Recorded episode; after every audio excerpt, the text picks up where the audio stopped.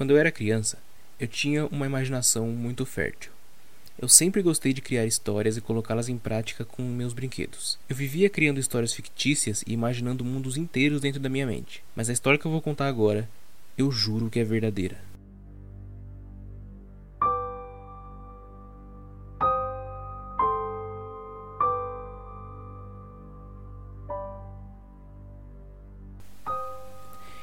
Eu devia ter por volta de uns 10 anos quando aconteceu a primeira vez. O quarto em que eu dormia era compartilhado com meu irmão e não era muito grande. Basicamente, cabiam nossas duas camas e um guarda-roupa pequeno, mas ainda sobrava um espaço do lado da porta em que não colocávamos nada, porque isso atrapalharia que a porta se abrisse. Todas as noites, eu deitava na minha cama e imaginava novos personagens dos meus sonhos e novas histórias que eu poderia fazer no dia seguinte. Em uma dessas noites, eu dormi e acordei quando senti um peso enorme sobre mim. Abri meus olhos, olhei pelo quarto e justamente naquele canto vazio eu vi algo que me atormentou por muito tempo. Um cenário completo havia se formado naquele canto escuro. Eu poderia jurar que eu via um balcão de bar e um homem sentado nele, de costas para mim. A imagem se movimentava lentamente, como se fosse uma pintura feita para causar ilusão de ótica. O movimento de vai e vem da tinta, por assim dizer, fazia com que eu ficasse tonto e o peso sobre mim que eu sentia ao acordar ficava cada vez mais forte. Eu observei aquela cena por algum tempo, pensando em pedir ajuda ou gritar pelos meus pais ou meu irmão que dormia ali do lado. Mas eu não queria que aquele homem olhasse para mim.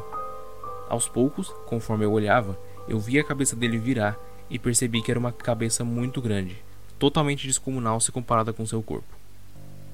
Quando ele terminou de se virar, eu vi seus olhos e eram olhos enormes e profundos que me olhavam fixamente. O movimento de tinta na tela que eu via cessou, e ficamos ali, olhando de um para o outro por alguns segundos.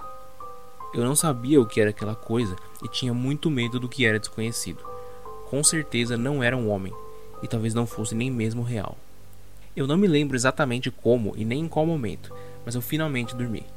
Eu acordei no dia seguinte como se nada tivesse acontecido e esquecido o que havia ocorrido na noite passada, assumindo como se tudo não tivesse passado de um sonho. Na noite do dia seguinte, eu me lembrei do homem com um olhar vazio e demorei muito para dormir. No meio da noite aconteceu de novo e o homem apareceu. Na mesma exata cena, o mesmo homem, os mesmos movimentos e a mesma pressão. O episódio aconteceu por mais uns três dias até que resolvi contar para minha mãe.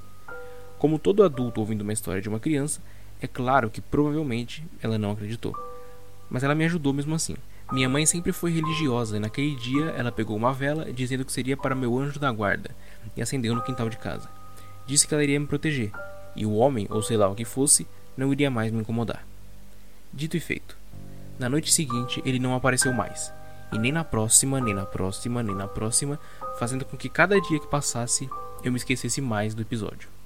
Quando eu cresci, eu assumi que aquilo era fruto da minha imaginação e o homem com o olhar vazio não existia.